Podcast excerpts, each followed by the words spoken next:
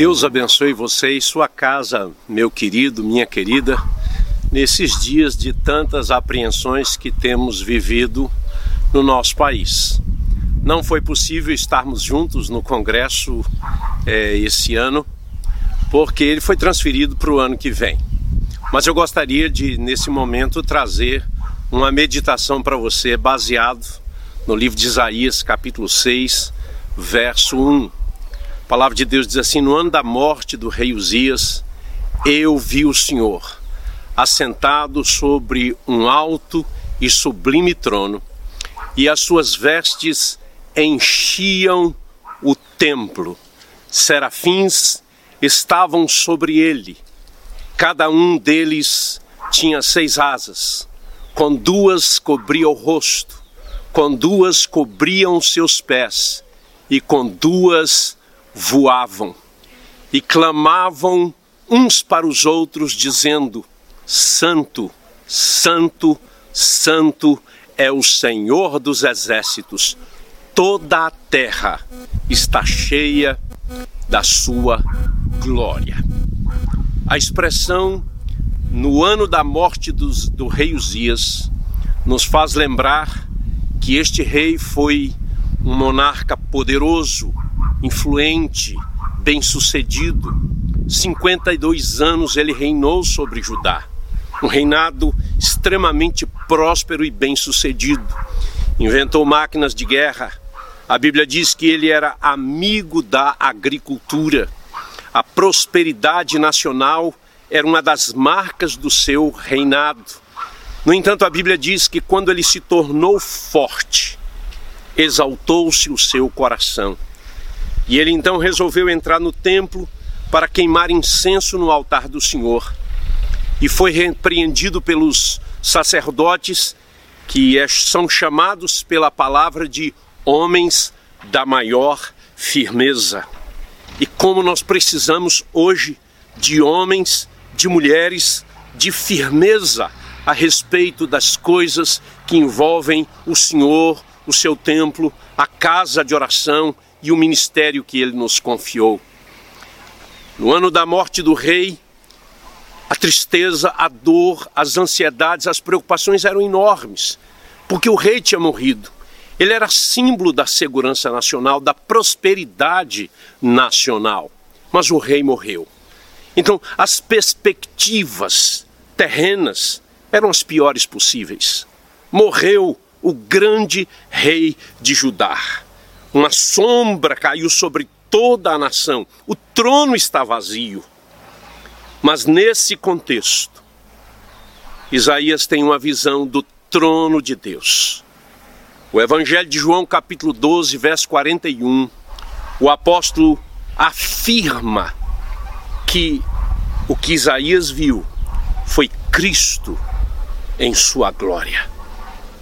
Então, no ano da morte do rei, os céus se abriram diante do profeta para mostrar que as perspectivas do profeta eram desanimadoras, do povo eram desanimadoras, e ele mesmo, de maneira pessoal, diz: Ai de mim, porque os meus olhos viram o rei. Ele tinha consciência do seu próprio pecado. Estou perdido, afirmou o profeta. Mas os seus lábios, que eram impuros por conta do seu próprio coração, que era impuro, foram purificados pela brasa do altar. Ele suplicou e foi alcançado pelo favor de Deus. E até hoje, meus amados, é do altar, do fogo que arde do Espírito de Deus, que vem a purificação dos nossos lábios, das nossas mentes e dos nossos corações. Em tempos tão difíceis, tão sombrios, nos resta perceber que Deus continua assentado no trono. As perspectivas celestiais eram diferentes da do profeta e do povo. As perspectivas celestiais eram animadoras, porque os serafins proclamavam no ano da morte do rei, no ano do desespero, a terra está cheia da sua glória. Nós estamos vivendo dias tão difíceis, tão sombrios, tão cheios de incertezas, de inseguranças.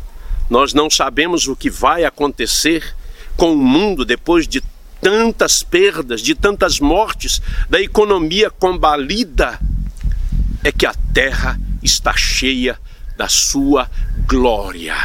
Glória é presença. A presença de Deus continua entre nós, meus queridos irmãos.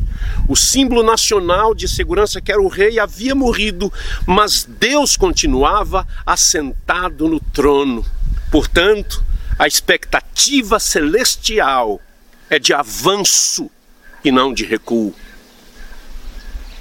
Quem irá por nós? A resposta do profeta foi: Eis-me aqui, envia-me a mim.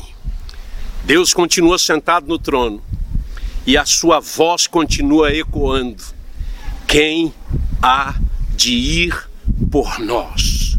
O evangelho precisa ser anunciado, a mensagem da esperança precisa ser proclamada, o testemunho da graça e do altar que tem brasas de fogo do Espírito de Deus para purificar os meus lábios e os seus lábios. O povo de Deus precisa avançar. São dias de recolhimento, são dias de isolamento, mas são dias de proclamação do Evangelho. Deus continua sentado no trono, um microorganismo. Colocou a ciência de joelhos, colocou o saber humano prostrado, um microorganismo. Está fazendo com, com que a economia do mundo entre ladeira abaixo. Mas Deus continua assentado no trono. E a pergunta ainda é a mesma: A quem enviarei? E quem há de ir por nós? Eis-me aqui, envia-me a mim.